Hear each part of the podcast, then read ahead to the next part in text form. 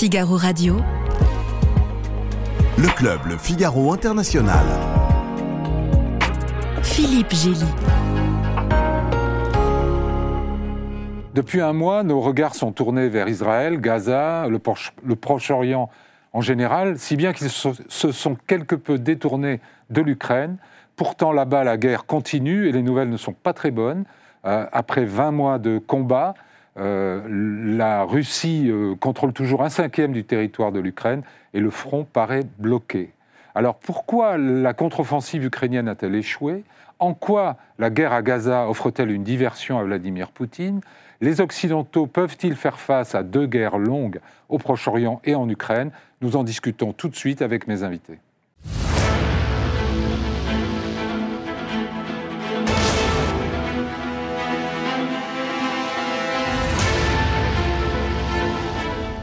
Françoise Tom, vous êtes historienne, spécialiste de la Russie et de l'URSS, vous êtes agrégée de russe, vous enseignez l'histoire de la Russie et les relations internationales à la Sorbonne, vous contribuez aussi au desk Russie par des articles très fouillés, euh, dont l'un a beaucoup fait parler récemment euh, parce qu'il décortique la stratégie du chaos suivie par Vladimir Poutine, un peu dans les traces de la plupart des dirigeants soviétiques avant lui. Vous avez en outre écrit une douzaine de livres sur ces sujets, dont le dernier s'intitule Poutine ou l'obsession de la puissance aux éditions Litos en 2022. Michel Yakovlev, vous êtes général de corps d'armée, ancien vice-chef d'état-major du SHAPE, le commandement suprême interallié de l'OTAN. Vous avez servi comme officier au Moyen-Orient pendant la première guerre du Golfe et dans les Balkans durant la guerre en ex-Yougoslavie. Vous êtes l'auteur d'un précis de théorie tactique qui fait référence euh, pour les officiers de l'armée de terre. Et aujourd'hui, vous enseignez à Sciences Po, vous êtes consultant à l'école de guerre, sans compter vos fréquentes apparitions euh, sur les chaînes d'information, vous avez gagné un surnom, le général punchline de la guerre en Ukraine, en raison de vos analyses souvent très cash. Laure Mandeville, vous êtes grand reporter au service international du Figaro, ancienne correspondante à Moscou et à Washington. Vous publiez chaque semaine une page d'entretien et de débat autour du monde dans le Figaro. Et vous êtes l'auteur d'ouvrages sur l'armée russe en 1994 ou encore la reconquête russe en 2008 le dernier étant consacré à l'Ukraine, quand l'Ukraine se lève, la naissance d'une nouvelle Europe, co-signée avec le philosophe ukrainien Konstantin Sigov en 2022 au Talent, chez Talent Édition. Nicolas Barot, vous êtes le correspondant défense du Figaro, après avoir été correspondant à Berlin, et avant cela journaliste au service politique du Figaro, et vous suivez évidemment de près depuis le début l'évolution de la guerre en Ukraine.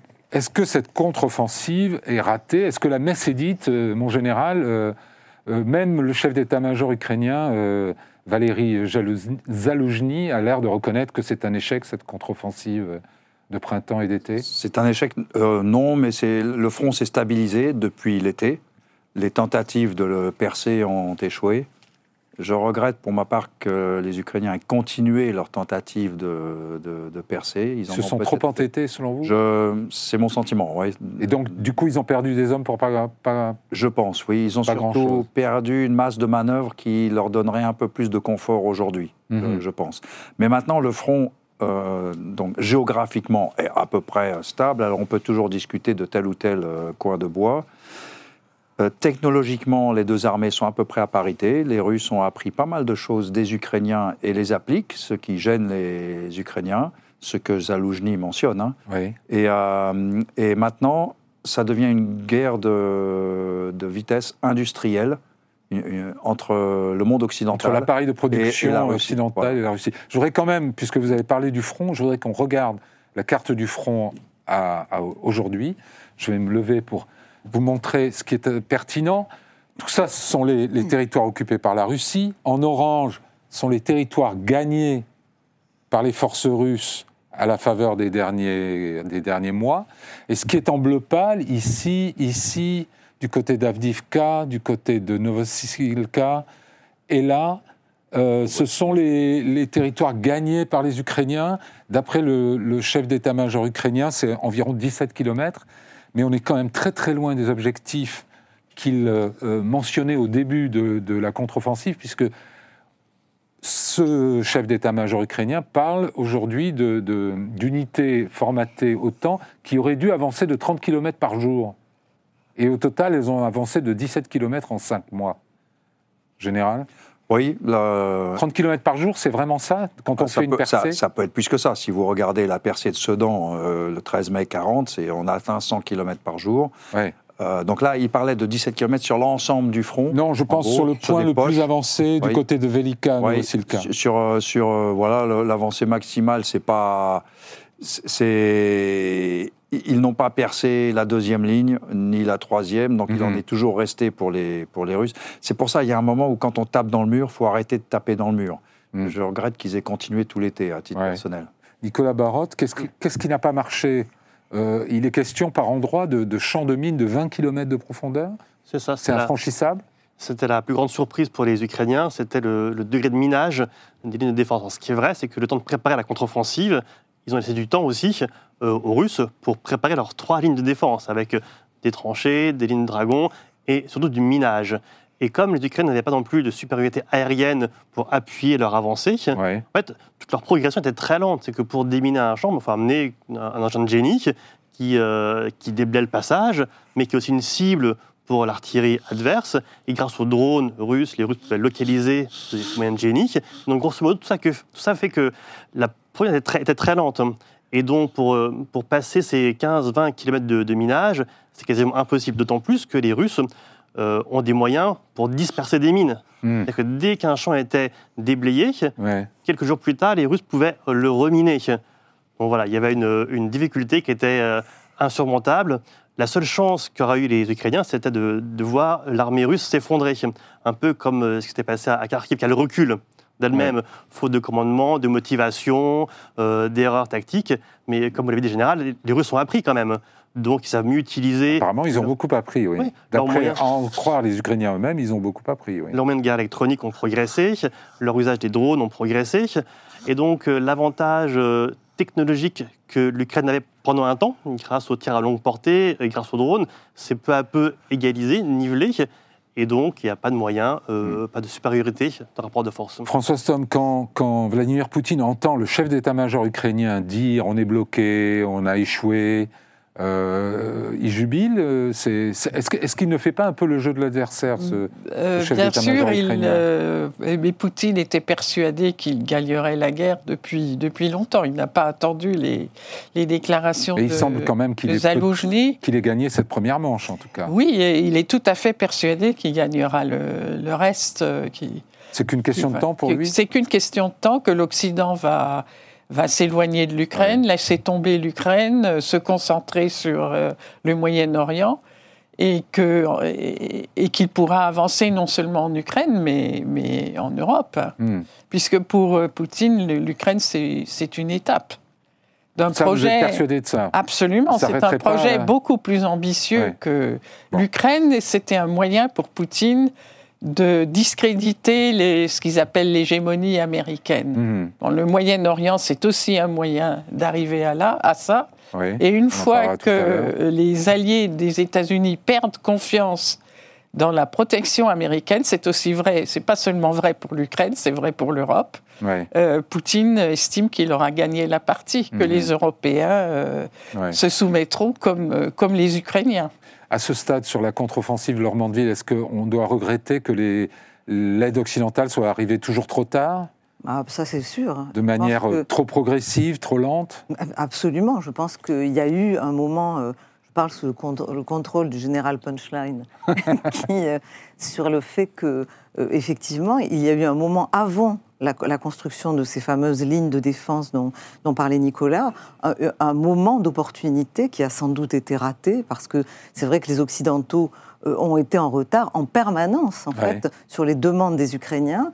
Et derrière, je crois que derrière ces retards permanents, cette aide qui est lâchée au compte-goutte, même si ça, ça paraissait assez volumineux et impressionnant de notre point de vue, de notre point de vue e-, exactement, euh, il y a au fond un problème majeur qui est le problème de la volonté politique de l'Occident et de leur incapacité à comprendre la gravité du moment que, mm. décrivait à l'instant François Stom, qui est un moment géopolitique de confrontation globale et, de, et de, faire face à un ennemi qui veut notre mais peau. Mais n'allons pas trop vite, parce qu'on va parler de ça à la fin. Je voudrais juste dire, c'est quand même très important, parce que du coup, aujourd'hui, comme on a perdu, que cette contre-offensive, effectivement, on a, on a une espèce de, de gel du front, et c'est vrai que Zaloujny lui-même dit que seul une sorte de miracle euh, équivalent à celui de l'invention de la poudre par, les, Chinois, ou d'une aide technologique extrêmement importante qui serait, qui serait donnée par les Occidentaux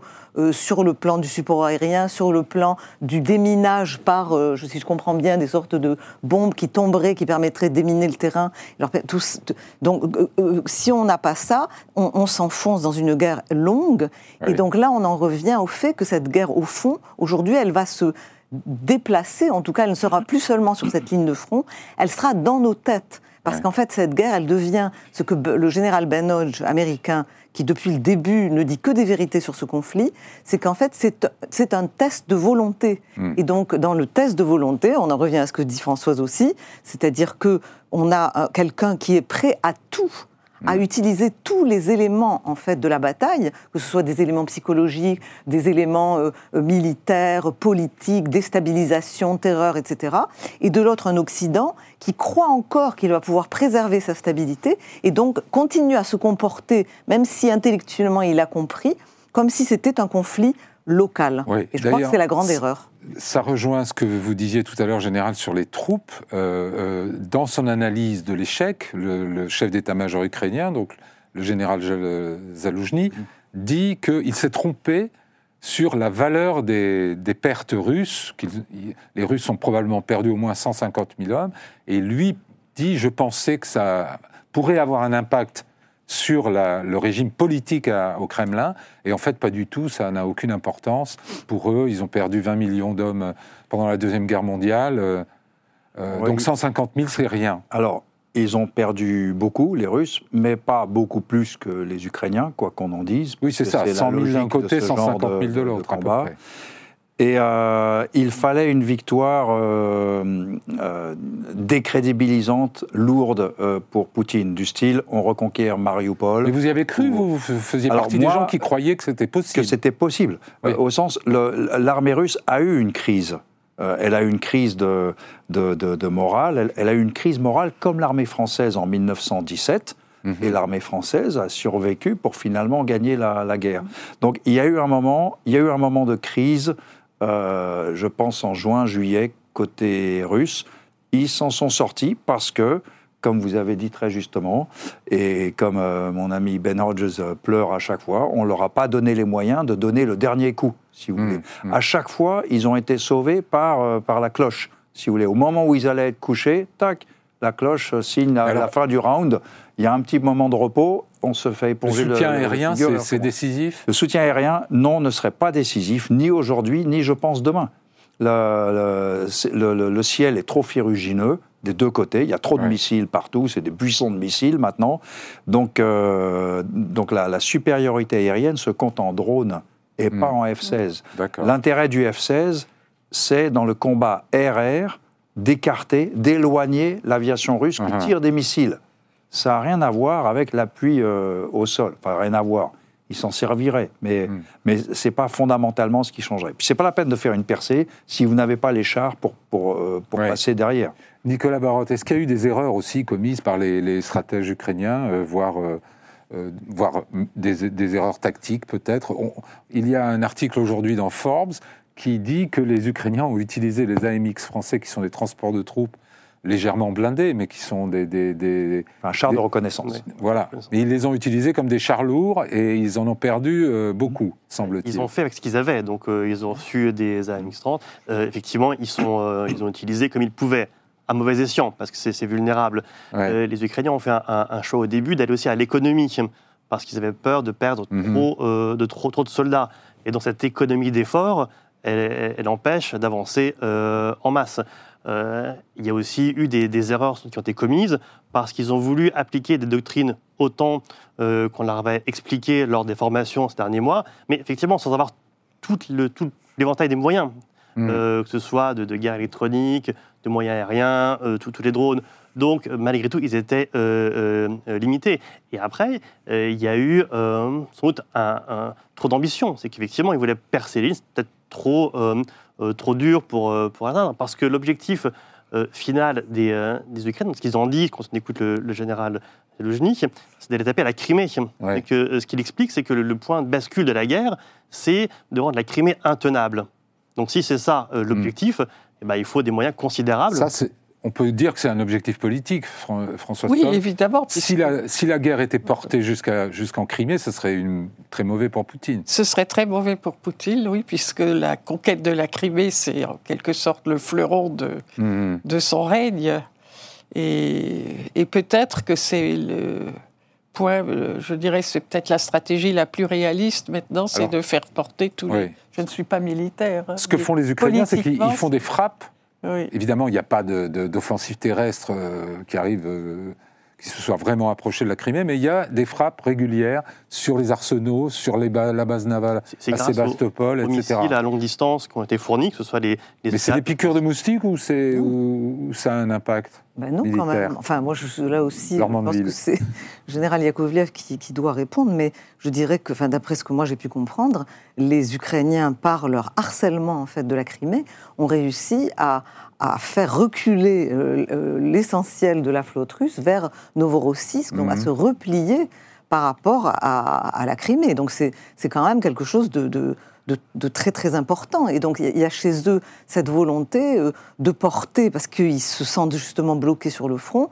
de porter la guerre ailleurs, que ce soit une forme de déstabilisation en Russie ou, ou, la Crimée, qui me, qui me paraît fondamentale. J'ajouterais juste que euh, moi, ce que me disent mes amis historiens, c'est qu'il ne faut pas oublier sur l'idée que la Russie s'est refaite, il ne faut pas oublier ce qui s'est passé en 1941, où la Russie euh, s'est effondrée, l'Union soviétique s'est euh, littéralement effondrée quand euh, Barbarossa, l'opération Barbarossa des nazis a commencé, qu'il y a eu 5 millions de prisonniers en, Françoise, quelques semaines. En, quelques semaines. En quelques semaines.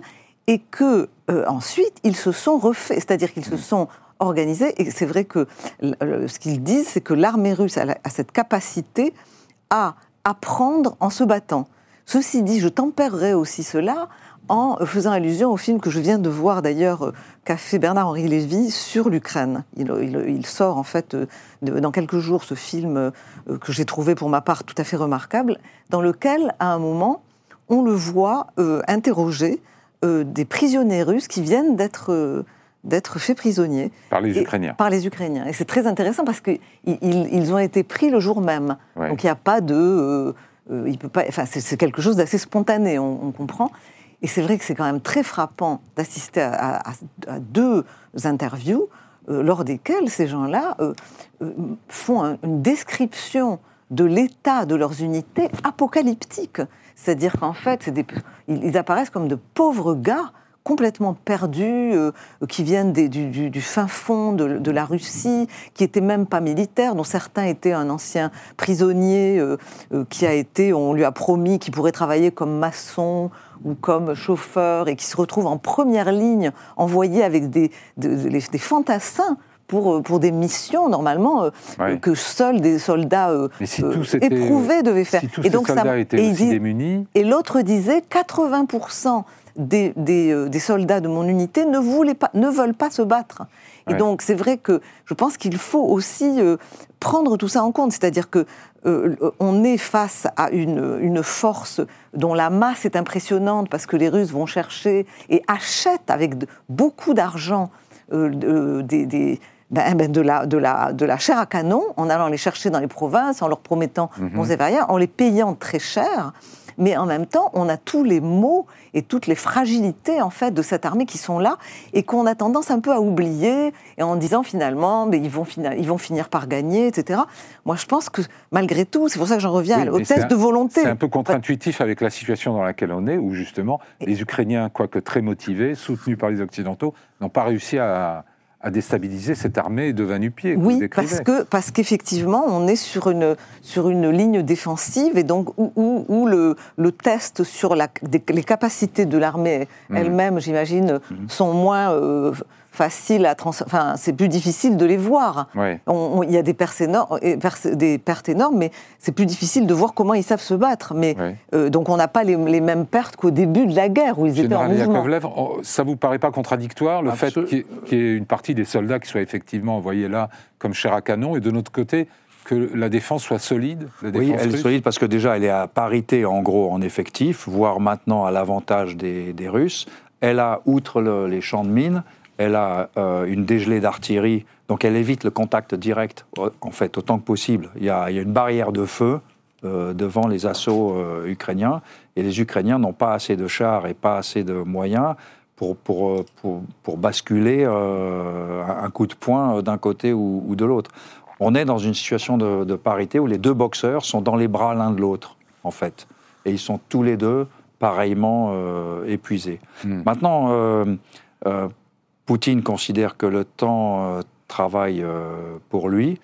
Euh, c'est le, discours ambiant parce que la démographie, parce que l'économie de guerre, enfin le changement de modèle économique, parce que le découragement de l'Occident et tout. Il a été très efficace sur le changement de modèle économique. Oui, mais, mais je pense que ce qui se passe pour sa société est beaucoup plus pervers et acide hmm. que ce qu'il comprend lui-même et que cette armée-là, en particulier les bourriates et les, pauvres gars extraits de la Sibérie, quand on pense que y a les Russes blancs ont un cinquantième de pertes de moins rapportées à la population que les Russes des autres nations.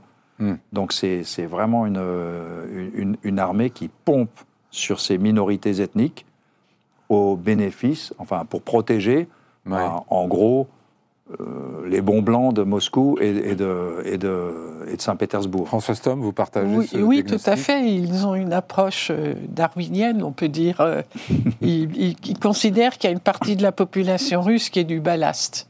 Hmm. Et on se débarrasse du ballast en l'envoyant au front. Les, les ivrognes, les ecs, les, les récidivistes. Les ex, c'est les prisonniers. Hein. Oui, les prisonniers, etc. Donc c'est une, ça fait partie de, de la vision je dirais, la vision du monde de, l'élite euh, euh, poutinienne. Hein, cette, cette, vision existait déjà à l'époque de Yeltsin.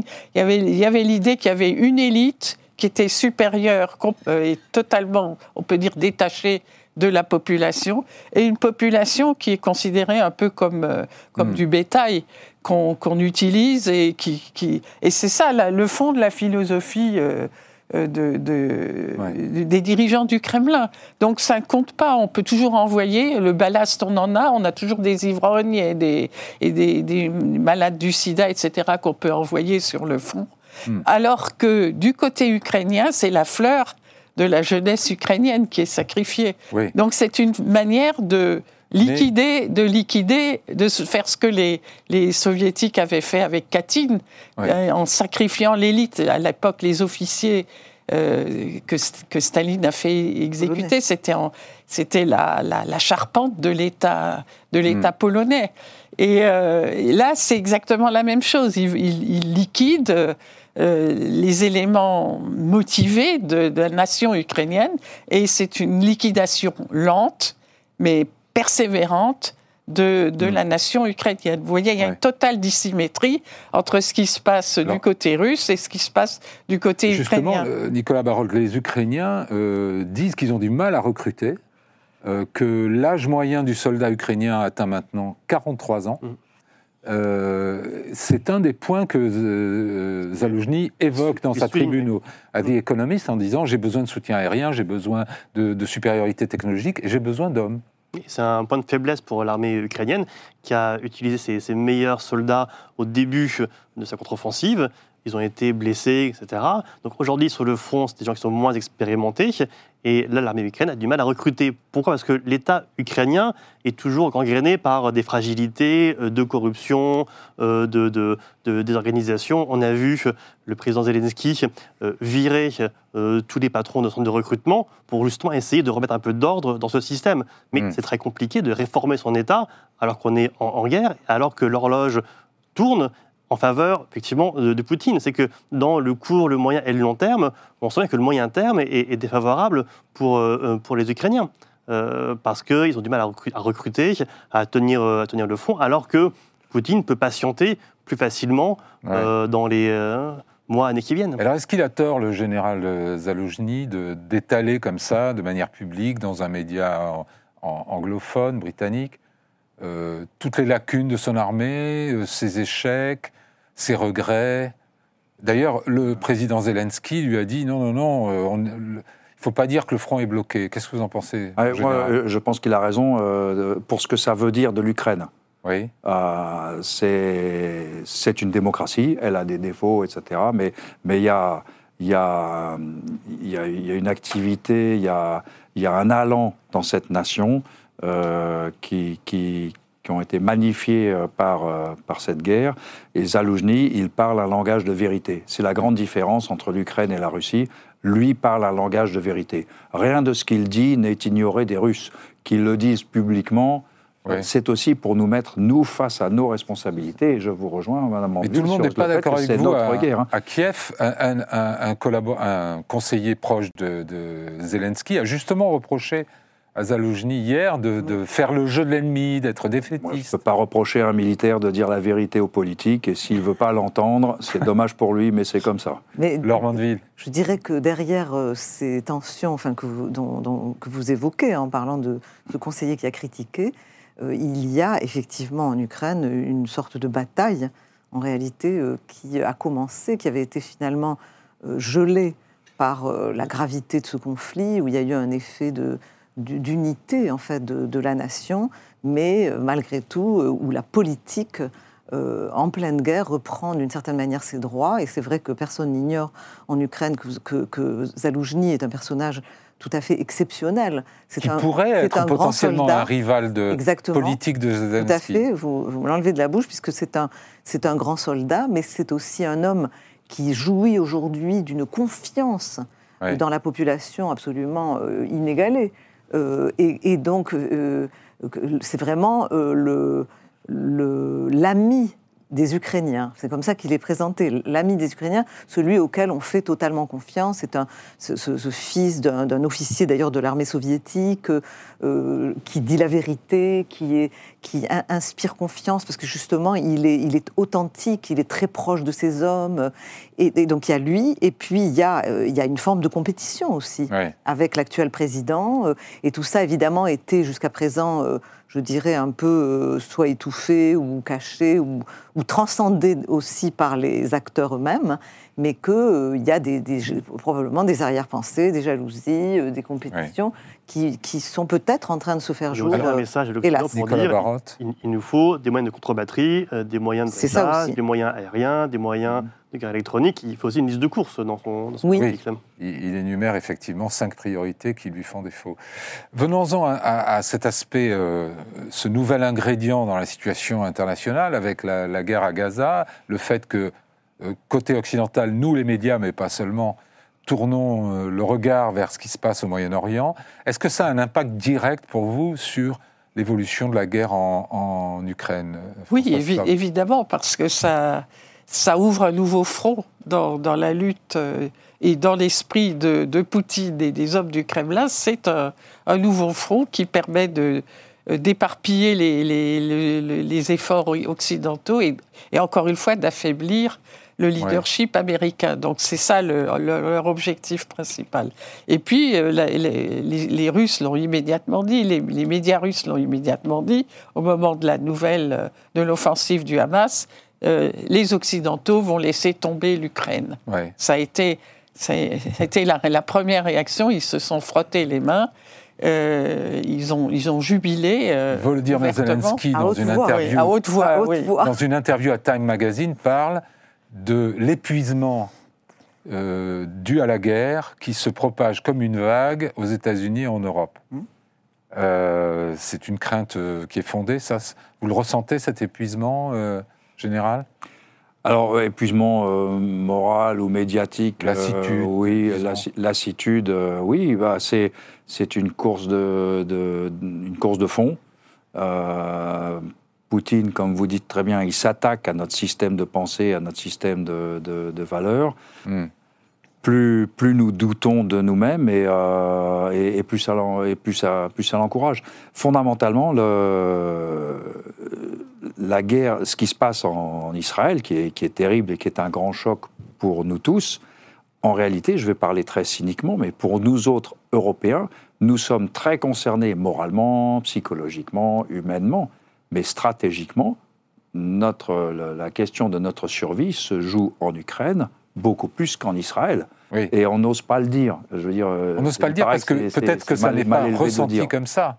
Parce que vous avez raison sur le plan stratégique, hmm. mais l'importation du conflit, c'est beaucoup plus celle du conflit au Proche-Orient qu'on voit, qu'on perçoit dans nos sociétés, que celle de l'Ukraine. Lormandville, pour des raisons les divisions évidentes, ne sont pas les mêmes. Pour des raisons évidentes qui sont que, en réalité, comme l'a très bien dit Franz-Olivier Gisbert dans un récent éditorial euh, du Point, euh, au fond, la France a dérivé comme une sorte de plaque euh, se détachant de son continent d'origine vers le Proche-Orient et aujourd'hui happée par cette guerre, par la guerre euh, proche orientale. Et mhm. pourquoi? Évidemment parce que notre société est profondément communautarisée et que la présence en réalité de, communautés, euh, disons-le clairement, euh, dont certaines sont originaires du Moyen-Orient, a, importé, a fait que malgré les efforts faits par les uns et par les autres, ce conflit est absolument importé dans nos murs et d'ailleurs en partie paralyse ou, en tout cas restreint et contraint l'action de nos hommes politiques. Et mhm. donc, bien évidemment que pour moi, moi je dirais que que, que, ces deux conflits sont, c'est-à-dire plutôt que d'établir une hiérarchie stratégique, je dirais que on a une continuité stratégique entre plusieurs théâtres et que en réalité vous avez le théâtre euh, de la guerre d'Ukraine qui est un théâtre global comme on le disait tout à l'heure le théâtre moyen-oriental, qui est aussi un théâtre global, parce qu'en réalité, mm. sur ce terrain, on a une connexion entre le, la, volonté de puissance iranienne qui a voulu euh, euh, donner un grand coup de, pied dans la, recomposition qui était en cours, israélo-arabe qui était en cours euh, au Proche-Orient, et qui aurait pu peut-être, après la réconciliation des Saoudiens avec les Israéliens, etc., donner finalement, accoucher peut-être à un moment d'une paix israélo-palestinienne. Et là, c'est vrai que, évidemment, c'est pour eux, c'est formidable. Et il faut bien voir qu'en en, arrière-plan, il y a évidemment la Russie. Vous savez qu'il y a énormément de questions qui se posent sur le degré de connaissance de la Russie, a priori, de ce qui se passait. Il y a eu des, rencontres incessantes entre le Hamas et les Russes. Venons-en justement à ce point, c'est très intéressant. Le Hamas a son site internet qui est hébergé à Moscou, ses comptes en banque à Moscou. Euh, il y a eu des dirigeants du Hamas reçus euh, au Kremlin. Euh, des fonds. Il y a les connexions entre Moscou et l'Iran. Exactement. Qui est le financier, le bras, enfin, dont le Hamas est un des bras armés. Alors, vous croyez, vous, à, ce, à cette possible connivence oui, moi j'en suis persuadée. Et en lisant le, discours de Poutine de Valdaï qu'il a prononcé le 5 octobre, euh, les accents millénaristes de ce discours étaient très frappants. Euh, Poutine, que dire par je, veux dire qu'il il, annonçait la victoire du, du nouvel ordre international qui, euh, qui était inévitable à son, à ses, à, ses, yeux. Il appelle ça un ordre ou un, un nouvel ordre. Et lui, il appelle ça un nouvel ordre euh, international, euh, évidemment euh, décolonisé, comme il comme il l'appelle, puisque les, les, Occidentaux sont des colonialistes. Et il annonçait l'avènement immédiat, en quelque sorte, de ce nouvel ordre international qu'il appelle de ses voeux depuis, depuis des années. Hein. C'est quoi l'hypothèse la plus crédible? Parce que là, on est un petit peu dans le fantasme c'est quoi? C'est que euh, les Iraniens auraient laissé entendre à, Vladimir Poutine que euh, leurs amis du Hamas allaient, bientôt se réveiller? C'est quelque chose comme ça ou vous, allez plus loin Écoutez, euh, on n'en sait rien. Il y a énormément de signaux de choses extrêmement troublantes comme celles que nous venons de, que vous avez Philippe vous-même citées. Mhm. Et il y a eu aussi, il y a par exemple aussi le fait que des fonds d'une crypto banque, une, une, banque russe de crypto-monnaie Garantech ont, comment dire, migré apparemment vers des fonds euh, du Hezbollah et du Hamas. Ça a été sorti, c'est une information qui a été sortie par quelques le Wall Street. Jours avant oui, le Hamas quelques jours avant, financé par des. Euh, cela étant sorti par le Wall Street Journal, il y a des, je pense que nos bonnes agences sont en train de se pencher de très très près sur ces questions-là. Mais pour revenir à quelque chose de plus global, je rappellerai le passé Parce qu'en fait, le passé, euh, de ce point de vue-là, illumine la réalité d'aujourd'hui. Si vous prenez, par exemple, le, discours qu'avait prononcé Kennedy dans les années 60, où il avertissait sur le fait que l'Union soviétique était en train de déclencher une guerre, avait déclenché une guerre hybride et totale contre l'Occident, à mhm. travers le terrorisme, la, subversion, la déstabilisation. Et c'est Françoise qui me euh, transmettait, elle, va peut-être même d'ailleurs elle-même aussi en parler, un, document absolument fascinant euh, sur un général de la, de la police secrète roumaine, qui passez pas, passez pas, il y a quelques années, expliquait en fait comment, à l'époque de Gorbatchev dans les années 70, l'URSS avait euh, à l'époque d'Andropov. À l'époque d'Andropov, je le raconte, d'Andropov avait voulu, euh, avait en fait mis au point une stratégie de, d'infiltration en fait du Moyen-Orient pour en faire un lieu de, de, de comment dire de lutte contre euh, contre Israël et les États-Unis, en subvertissant, en, exportant, euh, en, traduisant par exemple le protocole de Sage de Sion. Oui, et le diffusant dans le, monde, dans le monde arabe. Et Andropov aurait dit, d'après Passepa, il aurait dit le Moyen-Orient est une euh, boîte de pétri qui, permet, qui nous permettra de développer une souche particulièrement virulente d'anti-américanisme. Et d'antisionisme. Euh, oui, à travers l'antisionisme. Mm. Donc, euh, euh, c'est. voilà un plan qui a, qui a pas mal marché alors. Et par ailleurs, j'ajouterais là aussi la, réaction des, toujours la réaction des médias russes à, ces événements. Solovyov, qui, qui est le, le, principal propagandiste, on peut dire, commentateur, commentateur oui, il a, il a déclaré à la télévision russe que, à cause des événements au Moyen-Orient, l'Europe allait exploser, la Grande-Bretagne allait exploser et nous, nous, les observerons et nous attendrons qu'ils viennent nous supplier de remettre de l'ordre en Europe, hmm. ce que nous ferons. voilà. C'est de la rhétorique fleurie, mais c'est de la rhétorique, mais ça, ça correspond à, c'est exactement, euh, ça correspond à une stratégie. Et c'est pas du tout euh, abstrait. Hein, c'est pas du tout abstrait. C'est réel. Donc il faut lire ce, ce passé-pas, c'est absolument et vous allez incroyable. Bientôt nous le faire euh, découvrir dans le Figaro. Et, exactement. Et il y a autre chose, c'est que euh, il y a, alors là, je, citerai un autre auteur euh, qui, est Bernard-Henri Lévy, mhm. qui, lui, pointe du doigt la, la, connexion, plutôt la synthèse, le syncrétisme idéologique qui est sorti des antres des nationaux patriotes russes, comme par exemple Alexandre Douguin, qui ont fait une espèce de synthèse qu'ils appellent l'eurasianisme entre cette espèce de, d'idéologie euh, euh, conquérante de l'orthodoxie russe, euh, mhm. remis à la sauce poutinienne, avec une alliance avec l'islam radical, mhm. et qui, est en fait exprimée par Douguin dans de nombreux de ses, de ses travaux, et il raconte d'ailleurs comment il lui-même a découvert cette, cette alliance que faisait Douguin avec, avec, justement euh, l'islamisme radical euh, en débattant avec lui à Amsterdam il y a quelques années. Hmm. Et, c'est vrai que il y a quand même là quelque chose de très préoccupant. Poutine n'a pas toujours été le meilleur ami des islamistes, notamment euh, dans l'espace oui, est, soviétique. Vous avez raison. Et c'est pour ça que moi j'ai le sentiment qu'aujourd'hui, jusqu'à présent, et c'est ça qui est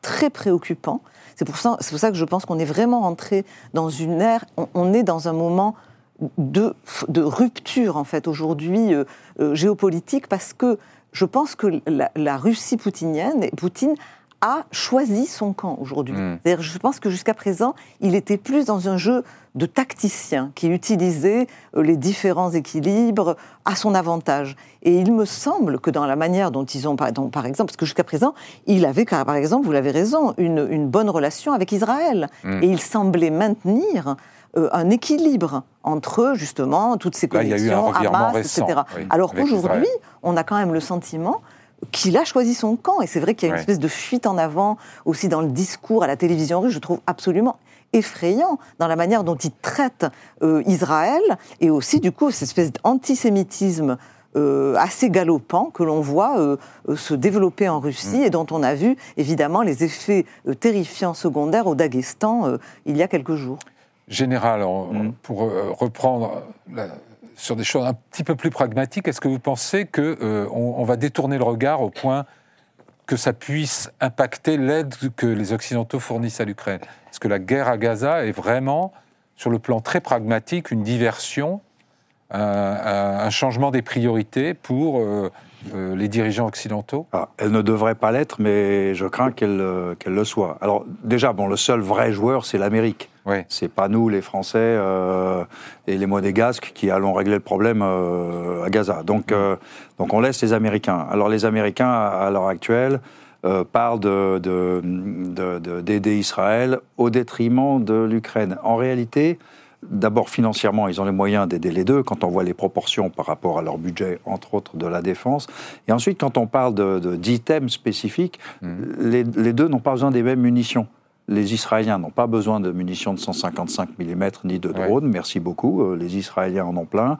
Les Israéliens ont besoin de bombes larguées d'avions. Euh, ça tombe bien, les Ukrainiens n'ont pas d'aviation. Donc en fait, si on était vraiment froid et qu'on était assis devant le, supermarché des, munitions, qu'est-ce que je peux donner? Il n'y a pas de concurrence sur les stocks mhm. en réalité.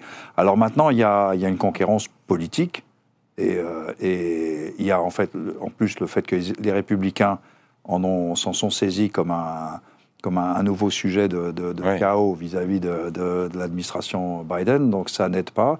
Et nous, les Européens, ben, on est suivistes parce que on n'a ni solution politique, ni encore a fortiori solution militaire à proposer. Mmh. C'est pour ça que je, je, crois profondément, on devrait, les Européens, on devrait se dire, avec toute l'affection qu'on a pour les Israéliens et le regret qu'on a pour ce qui se passe, etc., etc., c'est pas notre problème. Notre problème, c'est la Russie, c'est l'Ukraine. Ça, c'est un problème à nos portes sur lequel nous pouvons agir. Et si on ne peut pas agir en Israël, eh ben, on ne fait pas semblant et on n'agit pas. Mmh. Alors, vous soulignez l'importance de l'attitude des Américains. Euh, Nicolas Barotte, le président américain Joe Biden, a dit on est la première puissance mondiale, on peut très bien euh, gérer deux, deux, deux problèmes, deux conflits en même temps. Euh, malgré tout, à la Chambre, on voit que le nouveau speaker euh, Mike Johnson a découplé l'aide à l'Ukraine de l'aide à Israël pour faire voter celle l'aide à Israël en priorité. On voit là s'afficher sa déclaration. Euh, est-ce que euh, dans les faits, est-ce qu'on ressent par exemple dans l'état-major français euh, une certaine inquiétude vis-à-vis de l'attitude américaine, à, laquelle s'ajoute aussi la campagne électorale qui commence? Bien sûr. juste après l'offensive du, Hamas, on avait vu les Américains essayer de coupler justement les deux aides pour éviter ce décrochage. C'est un échec. Et on va rentrer une séquence qui sera très compliquée pour les Ukrainiens pourquoi? Parce que l'année prochaine, il y a l'élection américaine qui mhm. va aussi rebattre les cartes avec la question euh, de, Trump. Et c'est pas anodin que ce week-end, euh, Zelensky ait invité Trump à venir euh, en, Ukraine pour se rendre compte par lui-même de la guerre. Donc on sent une inquiétude qui monte dans les états-majors sur cette guerre et sa soutenabilité parce qu'il y a un problème, on l'a dit, de stock. en tout cas, en Europe, c'est sûr. Les Américains, c'est aussi compliqué parce qu'ils ont trois, trois sujets. Ils ont Israël, ils ont euh, l'Ukraine, la Russie, mais ils ont aussi la Chine toujours. Mm. Une bonne partie de leurs moyens militaires sont consacrés à se préparer à l'éventualité d'un conflit euh, en Indo-Pacifique. Et on a parlé tout à l'heure des missiles de longue portée qui sont très utiles pour les Ukrainiens, mais ça, on en a très peu tous. Et donc, pour soutenir la guerre dans la longue durée, on n'a pas les moyens. Et le temps pour que euh, les économies occidentales se mettent en ordre de marche pour soutenir la guerre, c'est en décalage par rapport à l'urgence de l'année 2024. Donc oui, il y, a une inquiétude euh, dans l'état-major sur la suite. Effectivement, comme vous l'avez dit, sur Israël, il n'y a pas de sujet. Les Israéliens peuvent faire la guerre euh, tout seuls. Ils ont des munitions, effectivement, mais ce n'est pas le sujet. Euh, il faut noter qu'il y avait quand même 300 000 munitions qui avaient été prélevées sur les stocks donnés par les Américains à Israël, qui avaient été prélevées pour être utilisées, pour être données à l'Ukraine, et qu'il faut maintenant remplir à nouveau. Hein. Et ce n'est pas, pas insurmontable. L'inquiétude, c'est aussi sur l'extension du, euh, du, conflit au Proche-Orient. Hmm. Parce que pour l'instant, tant que c'est limité à Israël, à le Hamas, à Gaza, tout ça est assez gérable. En réalité, même si c'est dramatique. Mais on peut aussi imaginer euh, que tout ça se répande dans la région. L'acteur commun à tout ça, c'est l'Iran. Avec l'Iran, avec euh, le Liban, le Hezbollah, euh, l'Iran. Et là, on changerait, évidemment, mhm. d'envergure. Et donc, ce sera d'autant plus compliqué pour l'Occident de gérer une déstabilisation au Proche-Orient avec ses conséquences économiques très fortes, la Russie qui se prépare à une guerre longue, comme vous l'avez tous dit, mhm. et l'échéance de, de, la Chine, qui n'est pas une échéance dans 20 ans, qui est une échéance dans peut-être 5 ans, 10 ans, donc c'est très rapide. Juste un mot sur l'invitation euh, lancée à Donald Trump par euh, Zelensky, c'est smart? Oui, moi je pense que Parce qu'il anticipe le fait qu'il puisse gagner et il lui dit venez vous rendre compte. Moi, mais, je pense qu'ils ont mais la position de Donald Trump n'est pas très amicale envers les Pour l'instant non, mais c'est vrai que vous savez Donald, c'est vrai que je pense, enfin, ils ont bien raison euh, de tout tenter. Et hmm. donc de, vu le degré de personnalisation, je dirais, de la nébuleuse Trump euh, euh, l'invité, euh, il peut changer d'avis et d'un coup décider qu'il veut sauver l'Ukraine. Donc, vous savez, l'Ukraine serait sauvée de, mais, mais Mais c'est vrai que le, il me semble en fait que les Américains, enfin moi, moi, ce qui me frappe dans les interactions que j'ai actuellement avec plusieurs Américains, c'est qu'ils parlent euh, de euh, deux choses. Euh, bon, évidemment, il y a la question Trump, qui est un, élément, c'est la troisième chose très importante. Mais du coup, ils, disent, un, ils comparent avec la veille de ce conflit mondial, comme par exemple Walter Russell met dans l'interview mhm. qu'on a publié dans le Figaro récemment, où il dit on est dans un moment effectivement absolument crucial où des choses fondamentales vont se décider et donc, euh, ce qui a manqué jusqu'ici à cette administration, c'est un dialogue véritable avec l'opinion publique américaine. C'est-à-dire qu'il faut s'adresser aux Américains et leur expliquer pourquoi, euh, pour, dans quelle situation on est, pourquoi ces conflits sont liés, pourquoi il faut continuer à soutenir l'Ukraine. Ce qui n'est pas, pas facile à expliquer, pardon, mais euh, ce qu'on disait au début, c'est-à-dire l'échec de cette contre-offensive, parallèlement, on a vu passer l'opinion américaine qui était à 65 favorable à l'aide militaire à l'Ukraine en juin. Aujourd'hui, c'est 41%. C'est pas facile. 24 points de moins. C'est pas facile, pas facile si, le contexte général et le lien entre cette crise et d'autres crises sur lesquelles... C'est ce qu'essaie de faire Joe Biden, non? Oui, mais peut-être qu'il ne l'a pas encore fait de manière suffisamment explicite. Et, puis, et c'est vrai qu'il y a l'autre point, évidemment, c'est la, négociation entre Biden et le Parti républicain. Hmm. Et là, c'est vrai qu'il y a des raisons quand même d'être inquiet. C'est à peu près inexistant. C'est inexistant et il, il doit, comme disait aussi Med, s'asseoir avec euh, les, les républicains du Congrès pour, pour euh, en fait dire maintenant nous avons un problème plus gros que nos différences. Et, c'est vrai qu'il y, y a, en réalité au Congrès beaucoup de gens qui sont favorables. Et, le paradoxe de la situation actuelle, c'est que vous avez finalement une petite minorité de républicains, euh, du Freedom Caucus, euh, euh, donc Trumpiste, qui a pris en otage le, la, enfin, le, tous les républicains du Congrès. On aura l'occasion de, détailler ces questions-là euh, dans les, mois qui viennent avec la campagne américaine. Françoise Tom, est-ce que vous avez été surprise de la rapidité et de l'efficacité avec laquelle Poutine a fait basculer la Russie en mode économie de guerre, avec un budget 6% du PIB consacré à la défense, 30% du budget?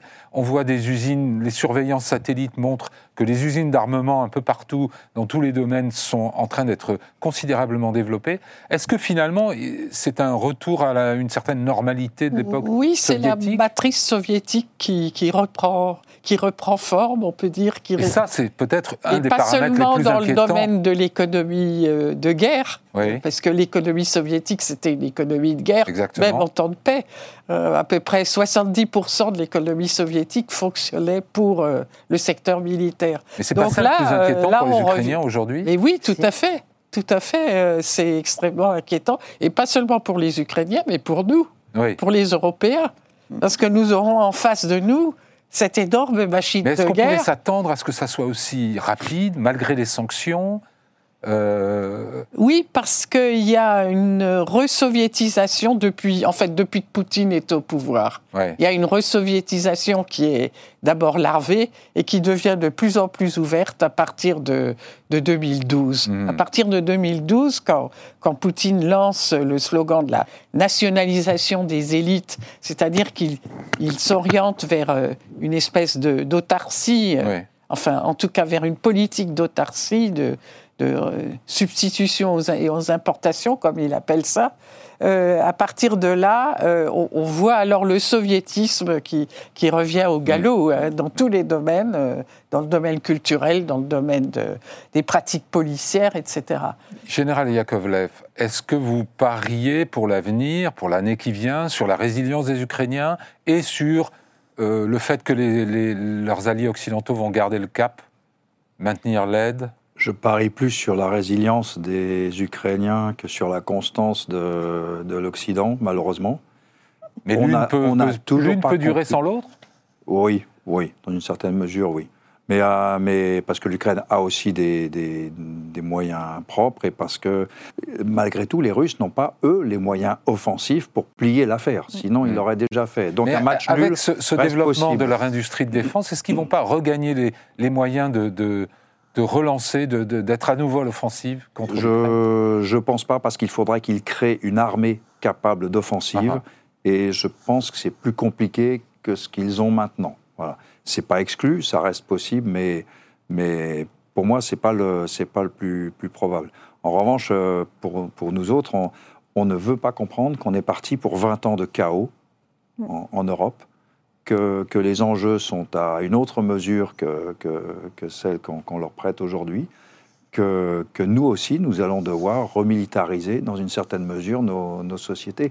Ou alors, nous sommes des herbivores, comme on dit, on accepte notre sort. Oui. C'est un mot parce qu'on arrive à la fin, euh, je, je, je, citerai en fait une, une formule de la merveilleuse euh, Alexandra Matvichuk, prix Nobel de la paix euh, ukrainienne, euh, qui euh, ne cesse de rappeler dans ses discours euh, en Occident, qui sont nombreux, mais elle prêche un peu parfois dans le désert, que il y a quelque chose de pire, en fait, que la, la, guerre, c'est l'occupation et la soumission. Et, que, et, et, je crois que les Occidentaux doivent comprendre que peut-être ils vont être confrontés à ce dilemme aussi à un moment et que euh, peut-être que le destin de, citoyens soldats euh, n'est pas seulement le destin des Ukrainiens, mais peut-être un jour le nôtre. Merci beaucoup à tous les quatre. Euh, je ne peux pas dire que les perspectives ouvertes par cette conversation soient particulièrement roses, mais la conversation n'est pas finie. Merci en tout cas beaucoup. pour ma part, je vous retrouve la semaine prochaine. Bonne semaine à tous.